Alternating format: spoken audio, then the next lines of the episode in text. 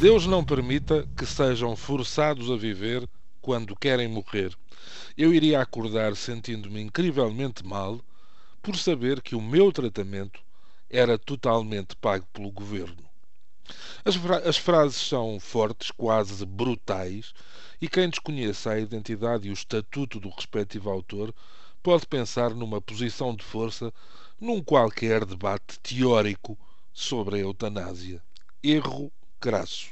Quem assim fala é nada mais nada menos que Taro Aso, ministro das Finanças do Japão, primeiro citado pelo jornal inglês Guardian e agora replicado para as páginas do público. O título, de resto, não podia ser mais assertivo e, em simultâneo, mais revelador de uma nova filosofia que nos põe a tremer pelo que virá a seguir.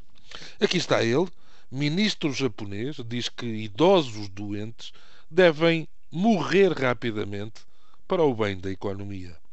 Há nestas declarações do governante japonês, realizadas durante uma reunião do Conselho Nacional dedicado às reformas da segurança social e ao orçamento para a saúde, qualquer coisa de transcendente. As ideias de Aso serão ainda mais geradoras de controvérsia se tivermos em conta que o ministro foi drasticamente explícito ao defender que o problema só será resolvido se se deixar os idosos morrer rapidamente. Por outras palavras, é a opinião deste homem, que começou a desempenhar as suas funções há cerca de um mês, que os custos dos tratamentos que prolongam a vida a pessoas com doenças sem recuperação são desnecessários, cito, para a economia japonesa. Mas, a estes pacientes deveria ser permitido morrer rapidamente para aliviar a pesada carga financeira que representa o seu tratamento na economia japonesa. Taro Aso vive num país com mais de 32 milhões de cidadãos acima dos 60 anos, o que representa cerca de um quarto da população japonesa. E faz questão de avançar com o seu próprio exemplo. Aos 72 anos, mostra-se firme ao garantir que vai recusar qualquer assistência médica se ficar gravemente doente. Não preciso desse tipo de cuidados, disse, citado pela comunicação social japonesa, segundo a qual o ministro terá dado indicações à família para não receber qualquer tratamento que lhe prolongue a vida.